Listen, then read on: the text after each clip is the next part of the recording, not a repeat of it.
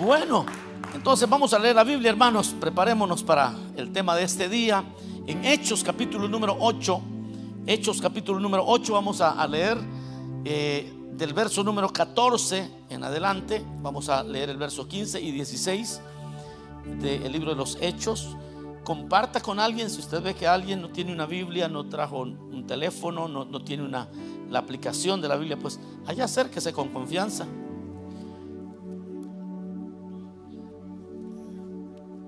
Los solteros es una buena práctica, mire.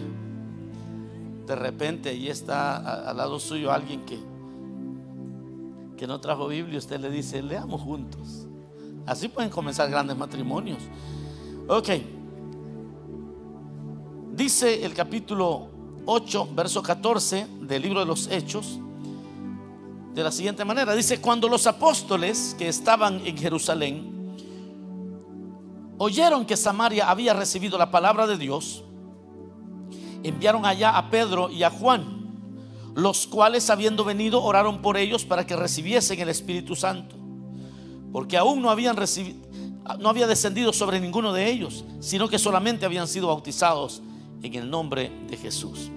Amén. Vamos a orar. Padre nuestro que estás en los cielos, Señor, gracias te damos por la oportunidad que tenemos de abrir las escrituras. Señor, a través de ella nos corriges, nos enseñas, nos animas y nos preparas para realizar esta gran labor que nos has encomendado.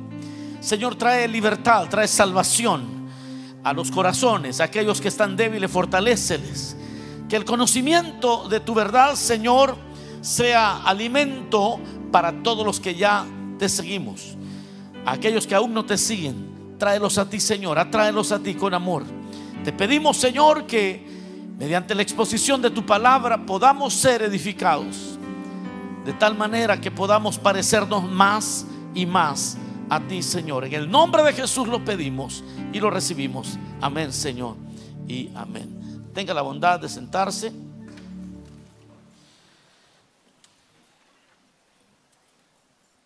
Bueno, hermanos, eh, hemos leído eh, esta porción de la escritura que la va también a ver ahí en la pantalla, que nos habla del momento donde una ciudad que no eran muy afines a la fe judía, habían recibido el mensaje del Evangelio, la ciudad de Samaria. La ciudad de Samaria, dentro del territorio de Israel, era parte o se convirtió como en parte de, aquel, eh, de aquellas diez tribus que se fueron con eh, Jeroboam cuando se dividió el reino. Habían pasado muchos años cuando llega el Señor, cuando viene el Señor, y Samaria era como un segmento que eran tenidos por gentiles, por así los tenían por perros, los tenían como personas no gratas, y entre judíos y samaritanos no, no se trataban. No tenían relación. Pero cuando el Señor pues ya ha ascendido a los cielos, el Evangelio se comienza a predicar. Uno de los hermanos, Felipe, llega predicando a Samaria. Las personas se convierten al Evangelio y entonces llega la noticia a los apóstoles en Jerusalén. Y llega la noticia diciéndoles, miren, los samaritanos han creído al Evangelio y están dando frutos. Diga conmigo, frutos. Es decir, que habían marcas que tenían ellos, que los identificaban como miembros del cuerpo de Cristo, que es el tema que venimos teniendo ya por algunas semanas y que nos queda solamente el tema de hoy y uno más y terminamos este, este estudio. Pero llega a oídos de los apóstoles que Samaria había recibido la palabra de Dios. Y entonces ellos deciden enviar a Pedro y a Juan. Y ellos, habiendo venido, dice el verso 15, oraron por ellos para que recibiesen el Espíritu Santo. Y recibieron el Espíritu Santo. Porque no lo habían recibido porque hasta Juan, hasta les habían predicado hasta el bautismo en el nombre de Jesús. Se habían bautizado, pero no habían sido llenos del Espíritu Santo. Pero veamos qué sucedió en Samaria. En Samaria llegaron a tener la, la marca de todos los, los, aquellos que son miembros del cuerpo de Cristo, de los miembros del cuerpo de Cristo. En Samaria, aunque era un pueblo pagano, los que habían creído tenían marcas que los identificaban. Habían frutos que les, que les hacía, se les hacía notar que eran personas que habían conocido del Señor. Eso es lo que venimos estudiando en las cualidades de los miembros. ¿Cómo sé que soy miembro? Bueno, eso lo venimos estudiando y hemos dicho que, eh, ¿por qué debo saber si soy miembro? Porque es una cuestión espiritual, es una cuestión moral y es una cuestión de definición que es necesaria saber que uno es parte del cuerpo de Cristo. Ahora, no estoy hablando que es parte de una iglesia, estoy hablando que es parte del cuerpo de Cristo, que son cosas distintas. Alguien puede ser parte de una iglesia, de un conglomerado, pero no parte del cuerpo de Cristo. No sé si eh, este, entendió esto. El cuerpo de Cristo es algo espiritual que trasciende la cultura. Hay personas que son miembros del cuerpo de Cristo, asiáticas, africanas, europeas, de toda tribu, lengua, nación, y creen en el Señor. Esas personas tienen cualidades que cuando usted habla con ellos, usted los define como parte del cuerpo de Cristo. Estamos de acuerdo que nosotros no conocemos el corazón de las personas. Y tampoco deberíamos de andar diciendo, este es cabra, este es oveja, oveja, oveja, cabra, oveja. No es nuestra tarea, dicen amén. Diga conmigo, no es mi tarea. Sí, porque ni modo que andemos definiendo quién es y quién no es. Sin embargo, cuando usted trata con las personas, usted puede descubrir aquellas cosas que lo hacen reconocerse. Por ejemplo, es regenerado. Hemos hablado de que el que es miembro del cuerpo de Cristo es regenerado. Es por el que el Señor viene. Eh, Cristo viene pronto por su iglesia y viene por la gente que fue nacida de nuevo. Entonces cuando uno está platicando con personas, eh, pronto uno descubre que es nacido de nuevo. Yo no estoy hablando del vendedor de autos en el dealer, que cuando descubre que usted es creyente le dice, yo también soy creyente. Y solo le dice así para vender el vehículo, para usted tener, tener confianza. ¿Ah? O el vendedor de casas, Dios le bendiga, hermano, le dice el tipo es un gran bandido. Lo que quiere es cerrar la venta. ¿Ah? Es un buen, un buen vendedor. Yo no estoy hablando de eso. Y hay hermanos que son muy ingenuos que cuando ya les empiezan a decir hermanos, ellos bajan la guardia. Sí, mira hija, los jóvenes, cuando ya saben que eres creyente, ah, Dios le bendiga, sierva. Ah, eh, ellos quieren ah, que, que la jovencita se sienta relax, que no le ofrezca resistencia. Pero no estoy hablando de eso, estoy hablando de que en las conversaciones con personas que se llaman creyentes, usted comienza a notar ciertos destellos de su conversión. Y usted empieza a decir, ah, esto se parece a lo que a mí me pasó. Esto se parece a lo que a los hermanos yo he visto que les sucede también. Es asiduo a los cultos. Y, usted le dice, ¿y, y dónde se, se congrega? Ah, yo tengo siete años congregándome en tal lugar, mi pastor es fulano de tal, ahí yo, yo sirvo en tal área, tengo tantos años de visitar enfermos. Y o sea, es activo también. Y tiene las marcas y usted se empieza a dar cuenta que está hablando con alguien de verdad, no que le quiere vender un auto, no que le quiere vender una casa, sino que le dice, mire, yo comencé eh, hace años un ministerio de, fíjese que una vez me enfermé, nadie me llegó a visitar al hospital. Cuando salí de ahí comencé un ministerio de, ir a visitar cinco enfermos, un hospital por semana. Yo voy en una hora todas las semanas, visitamos con un grupo de hermanos, un hospital visitamos tres, oramos por cinco personas cada vez que lo visitamos. Y ahí y empieza a haber marcas de los que son miembros del cuerpo de Cristo. Qué callados están, hermano ya no es que ah, ah, Dios le bendiga. Hay, hay personas que cuando se dan cuenta que soy pastor, ellos tratan de portarse bien ante mí. Y entonces, pero por rato se les olvida y me dice, Padre, me dice, Padre. Quiere decir que esto no, no saben nada de lo que está pasando, pero ellos quieren ser nice conmigo. Pero luego es consecuente, es estudioso de la Biblia.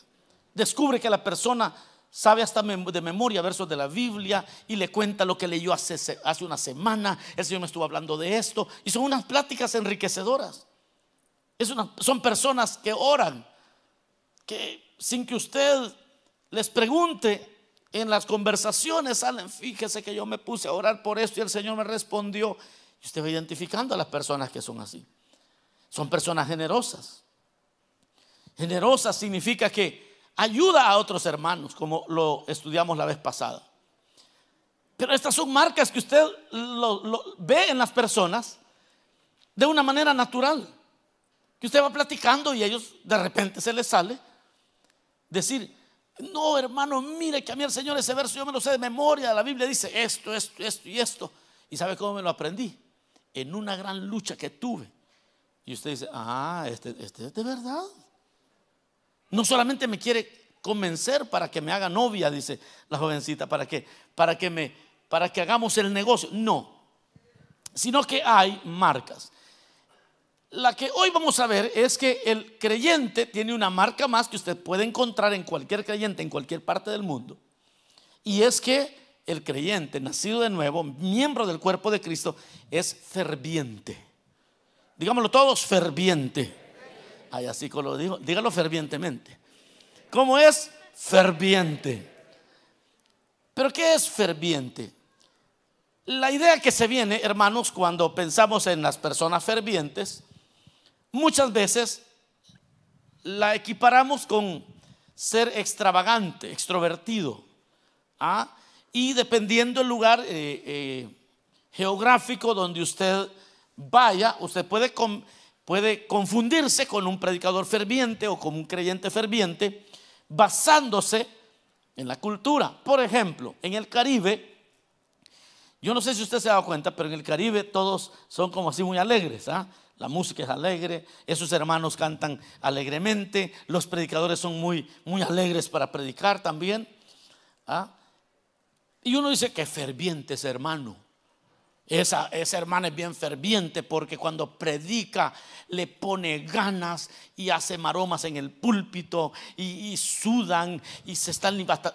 Hay gente que es así, hasta le tienen que poner una, toalla en el púlpito porque tanto que, que se mueven, que sudan y están secándose.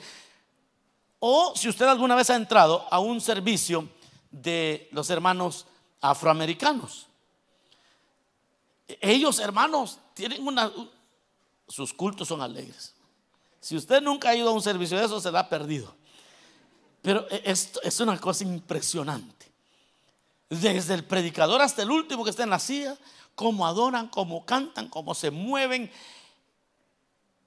Eh, así, hermano, los negros tienen una, una forma de hacer el culto a Dios, pero pachangueros y medio.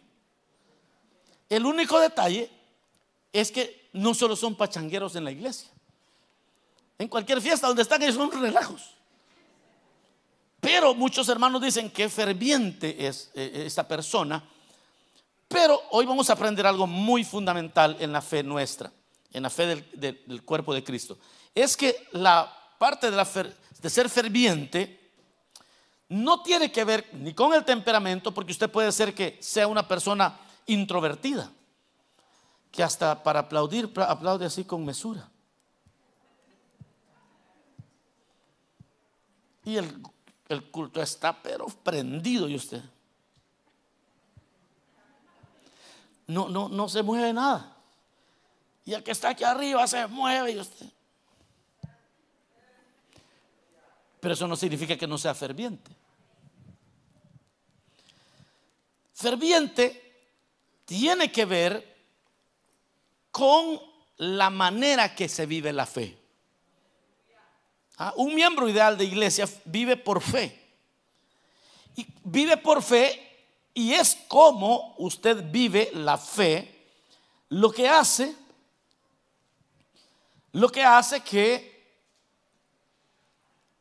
usted sea una que vive una fe ferviente, una vida cristiana ferviente. En Colosenses capítulo 2 verso 7 dice arraigados y sobreedificados en él y confirmados en la fe, así como habéis sido enseñados, abundando en acciones de gracia. Pero dice que se vive en fe arraigados en Cristo. es la persona ferviente, vive la fe de una manera intensa, le cree al Señor de una manera seria, toma la palabra de Dios, la cree, la vive, aunque no sea extrovertido, pero la vive de bien, cree lo que lee, vive la fe en el Señor. Esa es la persona ferviente, que vive la fe arraigado en el Señor. Una persona ferviente es guiado también siempre por el Espíritu Santo. Romanos 8:14 dice, porque todos los que son guiados por el Espíritu de Dios, estos son hijos de Dios. Las personas que son guiadas por el Espíritu Santo. Esas personas viven la fe fervientemente. Son personas, yo eh, conocí una familia donde los padres le habían estado ayudando a su hija porque ella quería los 15, sus 15 años y desde que ella tenía como unos nueve años, los padres habían estado ahorrando y, habían ahorrado eh, unos 15 mil dólares. Y ya le faltaban unos seis, un, quizás un año, seis meses, un año, para la quinceañera. El detalle es que en la iglesia, el pastor llega un día y dice, hermanos, necesitamos comprar un, edificio para la iglesia y necesitamos la ofrenda más generosa que usted pueda dar. Bueno, predicó, el pastor predicó. Y entonces los padres le habían enseñado a la niña a creerle al Señor, a confiar en el Señor, a no dudar, a creer. Y como eso le habían enseñado, la niña le dice al papá, papá, ya no quiero quinceañera, le dijo. Voy a dar los 15 mil dólares al Señor. Y me dicen los padres de la niña, porque conozco a los padres, e, ellos se quedaron, Hija, pero ah, ¿está segura que es el Señor? El papá le dice a la niña, ¿está seguro? ¿Es segura que es el Señor? La niña estaba viviendo su fe, confiando que esto era la voluntad de Dios. Y los padres que le habían enseñado su fe estaban como dudosos. El detalle es que esta joven llevó los 15 mil dólares. Y, los dio. Y, el papá me dice, no, como allá no le costaron, quizás por eso los quiere darme. El detalle que lo, lo dio. A los dos años, después de eso, ella recibió una beca como de 80 mil dólares sus estudios totalmente pagados. Ahora, los padres ahora dicen, porque la, niña ya dice que por eso es. Dice, mire, yo, yo gané esto, mi, mi vida está resuelta porque me los regalaron. O sea, no los tengo que pagar de regreso, me los regalaron. Así que hoy está en la universidad estudiando y le regalaron 80 mil dólares. Ella dice, yo sentí que era Dios el que me estaba guiando. Cuando alguien vive la fe de una manera ferviente, cuenta historias que a veces son un poco dramáticas, pero que siempre tiene algo que decir, mire, el Señor me dio a hacer esto y yo lo he vivido fervientemente. También ser ferviente significa estar avivando constantemente por medio del amor, la llama de la fe, para que eso nunca se apague. En el capítulo número 5 de Gálatas, el verso 6 dice, porque en Cristo Jesús ni la circuncisión vale algo, ni la incircuncisión, sino la fe que obra por el amor. Entonces, por medio del amor, usted está siempre eh, avivando esa llama de la fe. Por medio del amor, está avivando la llama de, la fe. Y, y vive su fe fervientemente. Y yo le puedo ir contando testimonio tras testimonio de personas que han vivido su fe fervientemente. Como, como ya se dio cuenta, no tiene que ver con el temperamento. Hay gente que es de temperamento alegre pero son incrédulos. Aleluya. Y hay personas que pueden ser calladitos, pero lo que creen lo creen bien, hermano. Lo que creen lo creen con el alma. Eso, esa es la marca de las personas que viven su fe fervientemente. Aquellos que son miembros del cuerpo de Cristo tienen la característica de vivir la fe fervientemente. Ellos rápido recuerdan los tratos de Dios.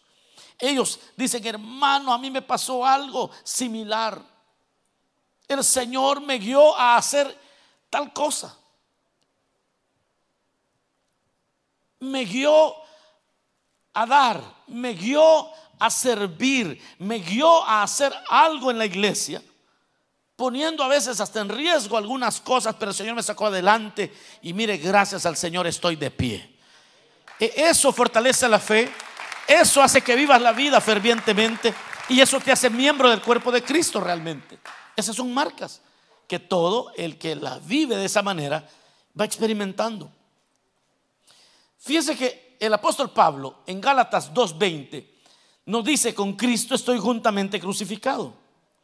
Y vea cómo la idea que tiene Pablo. Dice, y ya no vivo yo, mas vive Cristo en mí. Y lo que ahora vivo en la carne, lo vivo en la fe del Hijo de Dios, el cual me amó y se entregó a sí mismo por mí. Veamos esto, porque Pablo aquí dice que lo que él vive, lo vive en la fe del Hijo de Dios. ¿A qué se refiere Pablo? Que lo que él vive en la carne lo vive en la fe del Hijo de Dios. ¿Cuántos vivimos en la carne la vida cotidiana? Todos. Sí, todos. Aquí usted se levanta en la mañana a hacer lo que todos hacemos. Si tiene niños en la escuela, tiene que irlos a dejar a la escuela. Si no, tiene que pagarle a alguien que le ayude a llevarlos y a recogerlos, como sea y tiene que lidiar con el tráfico todos los días. Y tiene que pagar el, mortgage y tiene que pagar, o, la renta, tiene que pagar los, las, cuentas de agua. Por mucha fe que usted tenga, ese bill no se paga solo. tiene que pagarlo usted. ¿Ah?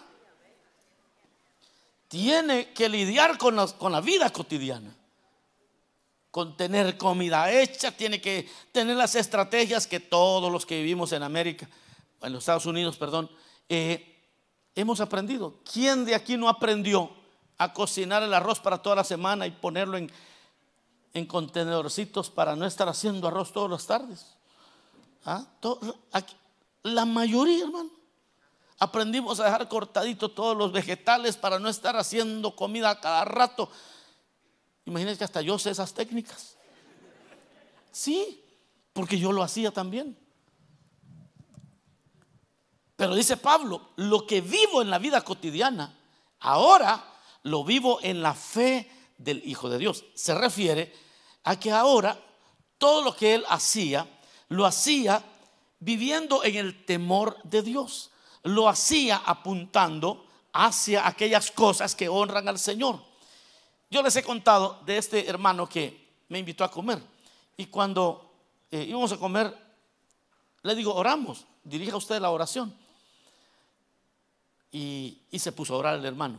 Pero la oración de este hermano a mí me cambió la, la perspectiva. Dice, Señor, gracias por estos alimentos. Los tomamos con alegría.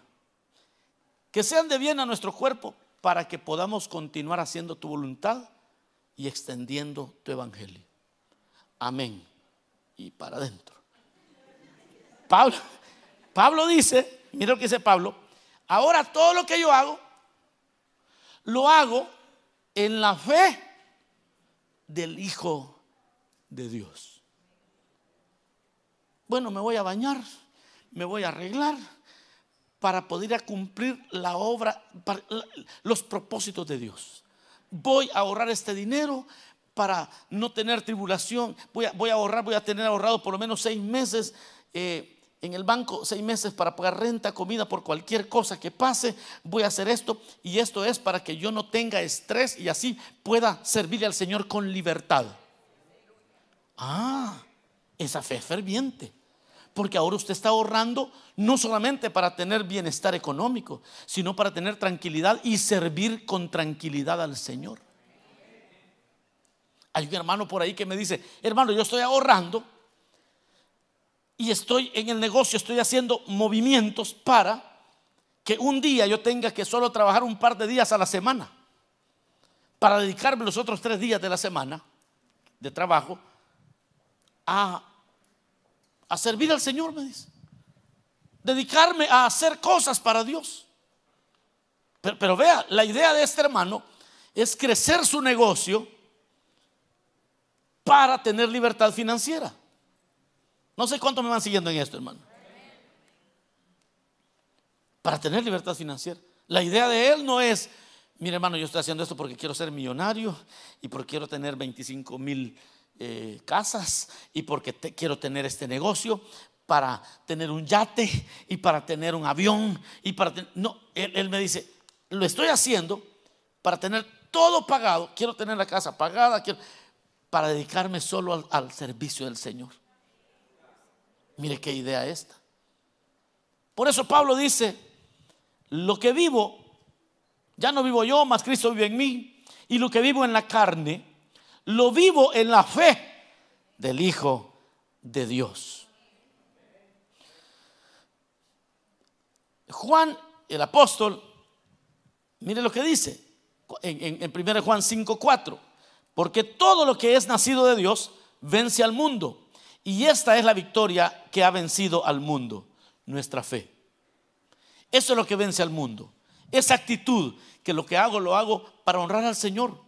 O sea, yo estoy criando hijos. Usted sabe que hay personas que están criando hijos. Hay personas que están criando hijos para su orgullo. Habla padre. Sí, hay de todo. Están criando hijos para, hacer, para sentirse orgullosos ellos es que mi hijo fue a UCLA.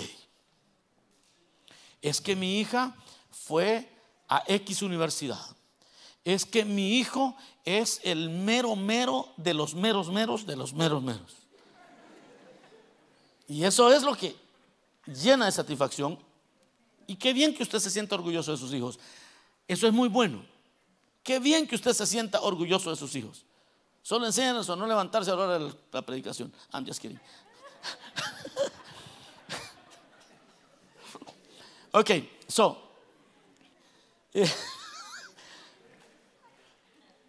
Pero están aquellos que están criando a los hijos para que vivan para Dios. Están creando a sus hijos para enseñarles a tener en su vida al Señor como el fundamento de sus vidas. Y esto es lo que vence al mundo es que la motivación que tú tienes eh, para hacer lo que haces es para honrar al Señor. Así que todo creyente debe de adquirir, o, más bien inquirir, tiene que indagar qué tan grande es la fe que tiene. La fe que usted tiene en los designios de Dios. La fe que usted tiene en el poder de Dios. La fe que usted tiene en la acción de Dios. Tiene que estar siempre indagando cuánto creo que Dios puede hacer. Cuánto creo que, cuánto confío en que los designios de Dios son los mejores y aunque a veces no me gustan, pero vivo la fe fervientemente. Una, una persona que ya cree en los designios de Dios vive la fe fervientemente. Pero a usted no le molesta que le hayan hecho esto pues sí me molesta, pero yo creo que Dios todo lo va a ordenar para que yo salga ganando. El Señor me va a sacar adelante. Ya cuando alguien vive así los designios de Dios, vive su fe fervientemente. Pero mira lo que le han hecho. Dios sabe lo que hace, hermanos. Y esas personas parecen que son dejadas, como que no les importa, ¿verdad? No, yo confío en los designios de Dios. Yo sé que el Señor va a obrar para, a favor de los suyos. Y cuando usted cree en los designios de Dios, su fe es ferviente. Mire lo que dice el Señor a sus discípulos en, Lucas 8, 25. Y les dijo, ¿dónde está vuestra fe? Y atemorizados, dice la Biblia, se maravillaban y le decían, se decían unos a otros, ¿quién es este que aún a los vientos y a las aguas manda y le obedecen? Estaban asustados, pero el Señor les hace la pregunta y estaban asustados porque el Señor había calmado una tempestad que los amenazaba de muerte casi. Y el Señor les dice, ¿dónde está vuestra fe? ¿Por qué ustedes están temerosos? ¿Por qué no están viviendo la fe fervientemente? Aleluya, alguien el Señor está hablando. Ahora, ¿cuál es la causa de este fallo? ¿Por qué no confiamos en el Señor fervientemente? ¿Por qué dudamos? La causa de este fallo pueden ser en dos, en dos formas. La primera, falta de seguridad en el poder de Dios. Y número dos, falta de confianza en los dones que hemos recibido de parte de Dios. Por un lado, falta de seguridad en el poder de Dios tiene que ver con que eh, el Señor puede hacer maravillas usando personas comunes y corrientes, que pueden ser personas que nos equivocamos cotidianamente y que lo único que Dios es esperando que usted sea obediente y que haga lo que Él pide, aunque usted no sea la persona perfecta, pero usted humildemente obedece la palabra de Dios y viene el Señor y lo utiliza. Y es que cuando alguien no está viviendo la fe fervientemente, es porque le falta seguridad en el poder de Dios. Realmente no cree que Dios puede obrar, como los padres de esta joven que yo le digo que ellos le decían, niña, usted va a ser una sierva de Dios, usted tiene que confiar en el Señor. Pero cuando ella quiso dar 15 mil dólares, eh, los papás dijeron, no, o sea, está, estaban bromeando. Como que ellos hermanitos que cantaban, manda fuego, Señor, manda fuego, Señor. Y de repente se suelta un incendio. Y, y siguieron cantando, pero eran bromas, Señor, eran bromas, Señor, decía. Sí, porque hay creyentes que como que están orando, pero al final el Señor responde y no es lo que ellos esperaban. Pero es falta de seguridad en el poder de Dios. Porque la fe suya de repente no es ferviente, porque le falta confianza en el poder de Dios. Y falta de confianza en los dones que usted ha recibido.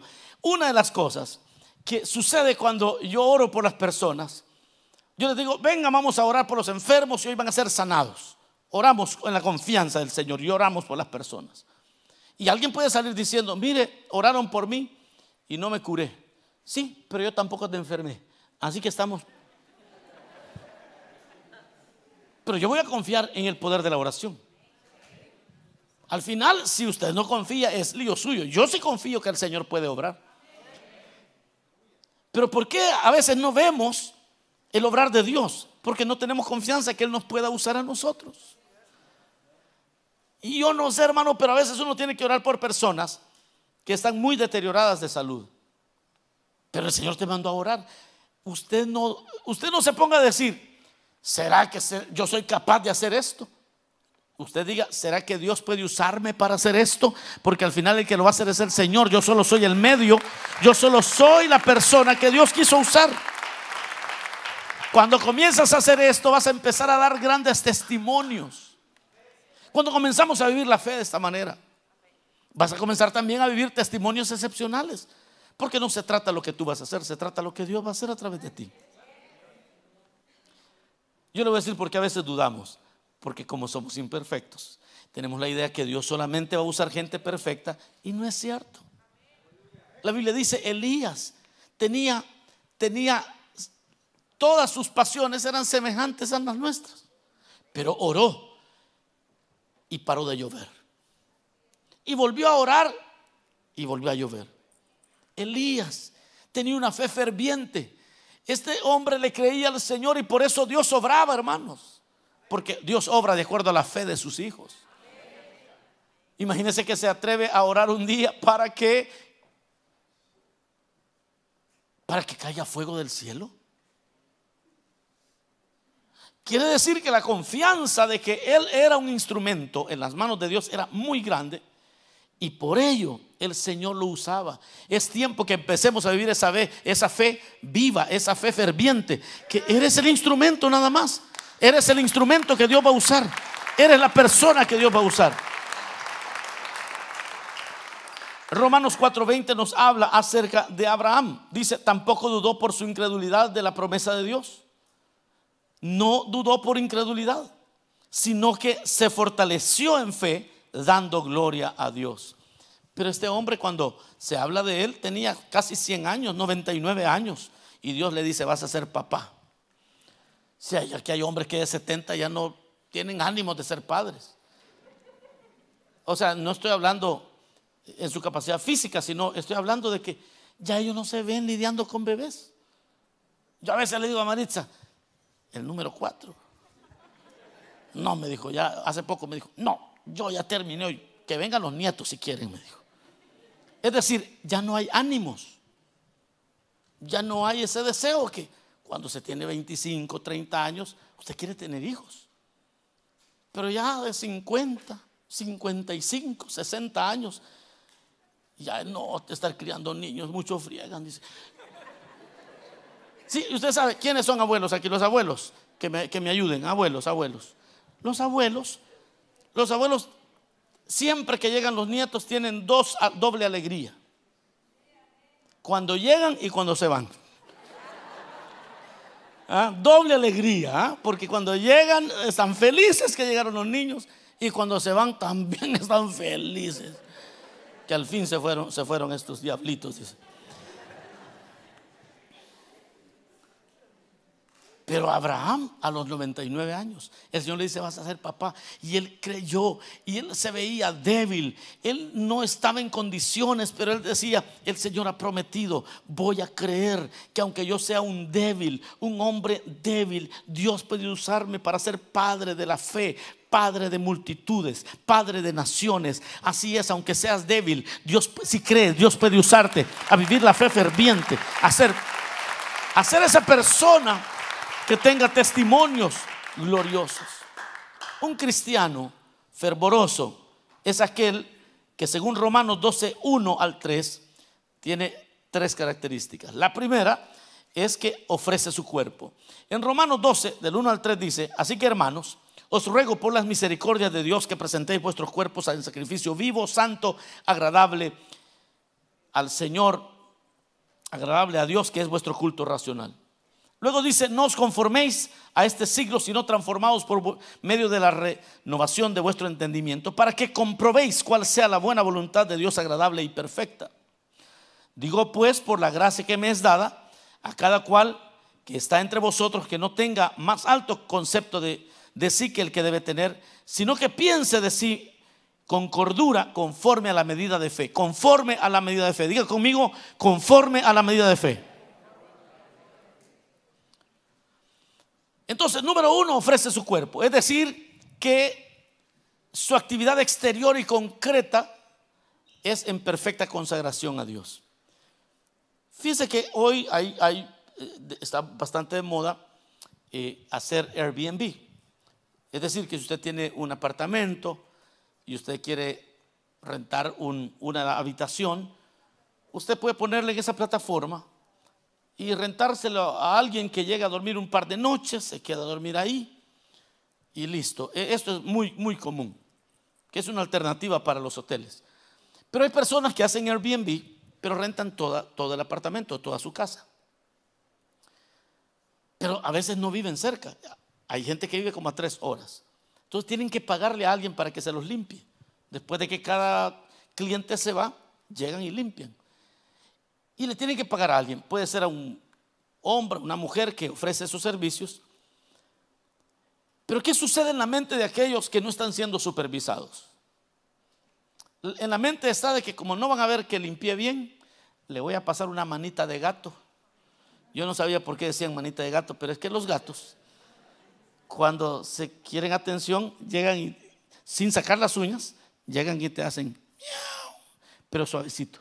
Si no les pones atención, como halfway out las uñas. Y si los ignora de verdad, agárrese, porque la siguiente es un aruñón de verdad. Son una manita de gato. ¿ah? Le voy a la baño una media y empiezan a hacer las cosas mediocremente.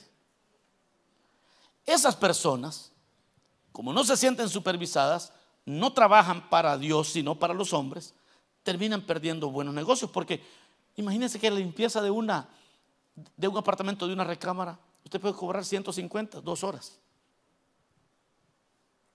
150 dólares en dos horas, rápido. Y esos son apartamentos que ni siquiera tienen, en los closets no hay ropa, no hay nada que doblar, no hay nada, solo limpiar ya, trapear, cambiar la ropa de cama, poner toallas limpias y listo. Y vámonos. 152 horitas, listo. Y esas personas que no se sienten supervisadas, como ellos no son un sacrificio vivo delante de Dios, ellos dicen, nadie me está viendo, una media voy a hacer y ya. Terminan perdiendo los contratos, terminan de perder los negocios. Y dice, dice Pablo, ustedes ofrezcan su cuerpo, el que es miembro del cuerpo de Cristo, aunque no lo supervisen, su vida es un sacrificio delante de Dios. En todo lo que hace, en todo lo que hace. No es solamente a la hora del culto, sino en todo lo que hace. Haciendo de toda su vida un culto religioso racional, todo lo que hace. No es un rito mecánico de venir a la hora del servicio, cantar, levantar las manos, ya terminó el culto, ya bajo las manos, me voy a mi casa, y en mi casa, como dijo aquel hermano, más bien en el trabajo, mire hermano, le dijo en la, iglesia, soy hermano suyo, aquí soy don fulano de tal, le dijo. Eso no es un culto racional, eso no es alguien que ha entregado al Señor.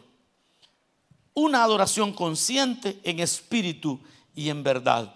Es el que entrega su cuerpo. Dos, comprueba cuidadosamente. Es decir, eh, está siempre alerta a lo que el Señor quiere. Y en cada caso está viendo cuál es la voluntad de Dios agradable y perfecta. Es decir, tiene que elegir y está eligiendo qué cosa agrada más al Señor.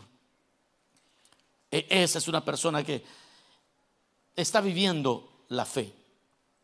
También piensa y obra, y obra conforme a la medida de fe que recibió.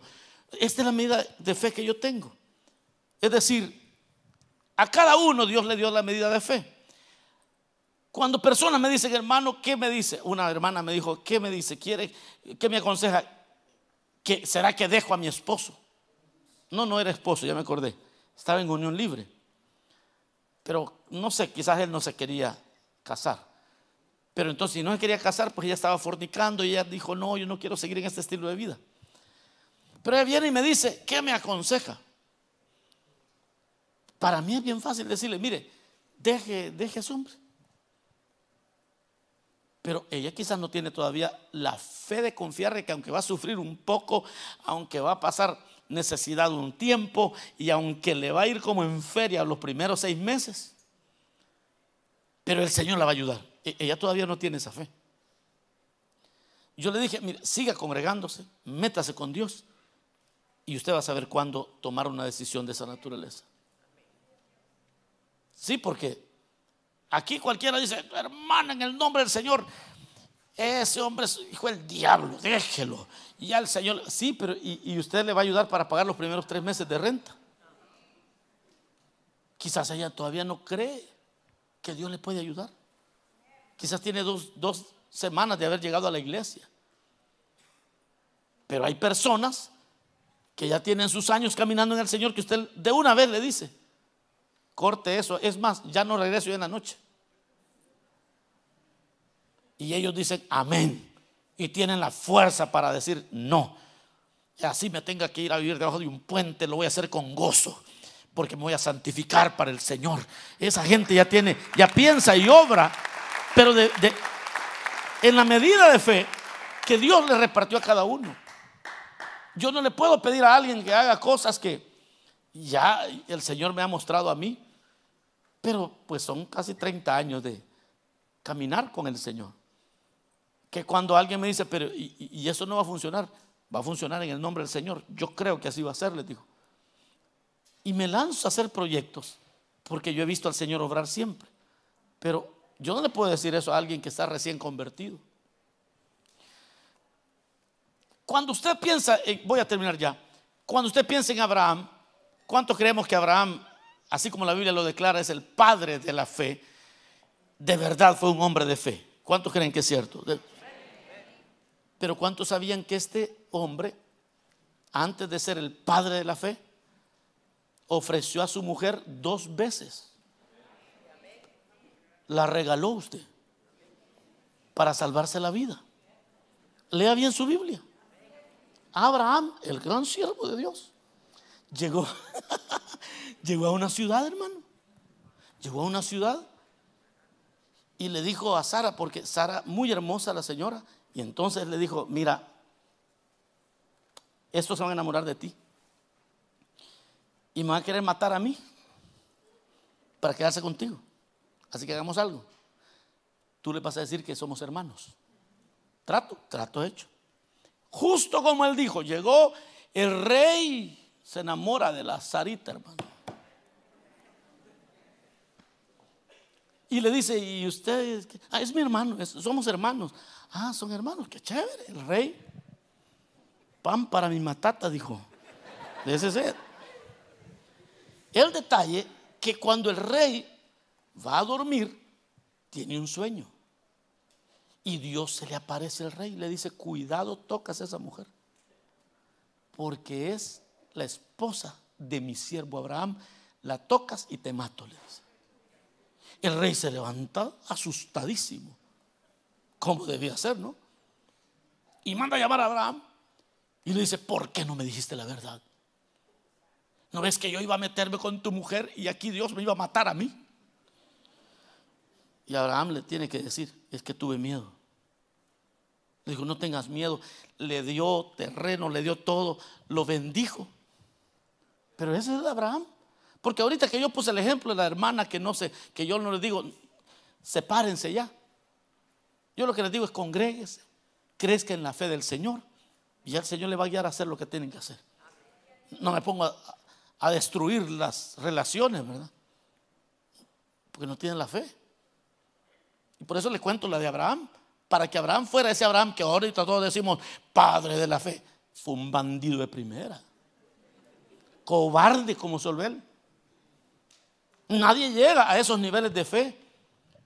Ningún creyente que usted vea hoy valientemente confiar en las promesas de Dios comenzó así. Ninguno, aunque no digan amén, aquí todos los que estamos aquí quizás hemos tenido esas luchas. Pero bueno, están duros hoy ustedes. Bastante, dice. El Señor siempre dijo, hágase conforme tu fe. Yo termino y digo, esperemos grandes cosas de Dios, emprendamos grandes cosas para Dios, vivamos la fe fervientemente, creámosle las promesas que Él ha hecho, seamos útiles en las manos del Señor. Y donde usted camine y encuentre personas con estas marcas, usted puede decir, este es parte del, del cuerpo de Cristo, es miembro del cuerpo de Cristo, es parte del cuerpo de Cristo. Esta persona es. ¿Por qué? Porque es regenerado porque se congrega, porque es activo, porque es consecuente, porque estudia la Biblia, porque ora, porque es generoso, porque es ferviente. Por lo tanto, tiene las marcas de aquellos por los que Cristo viene muy pronto. Vamos a orar, cerramos nuestros ojos un momento, digámosle Señor, gracias. Gracias Cristo por tu palabra. Gracias porque estos elementos que hoy hemos visto nos llevan a ser más y más como tú. Nos acercamos, Señor, a este anhelo tuyo de que tengamos las marcas de aquellos que somos como tú, que somos parte de tu cuerpo, que vivimos la fe fervientemente, que confiamos en tus promesas, que andamos en tus caminos, Señor. Gracias por cada hermano en esta congregación que te cree a ti. Gracias por cada hermana que en sus luchas pone toda tu confianza en ti. Que ponen su confianza completamente en ti. Gracias por cada líder, por cada supervisor que es generoso, por cada servidor que es generoso en esta iglesia. Gracias Señor. Gracias por aquellos miembros de tu cuerpo que has traído a este lugar. Que tú los has injertado. Que tú los has agregado. Que no los agregó hombre algunos. Tú los plantaste. Son plantíos tuyos. Gracias bendito Rey. Así como estamos con los ojos cerrados, el rostro inclinado, quizás cuando escuchabas esta predicación, descubras que todavía no eres parte del cuerpo de Cristo. El Señor viene por su cuerpo, Él pronto regresa a esta tierra y viene a buscar a su iglesia. su iglesia es el cuerpo de Cristo. Y estas marcas, si no están en ti, de repente necesitas ponerte a cuentas con el Señor. ¿Habrá alguien aquí que necesite aceptar a Cristo o reconciliarse con el Señor? Entréguese hoy al Señor, Él está esperando. Él está aquí en medio nuestro. Él está hoy aquí en medio nuestro. ¿Habrá alguien que necesite entregarse a Cristo o reconciliarse? Levante su mano, vamos a orar por usted.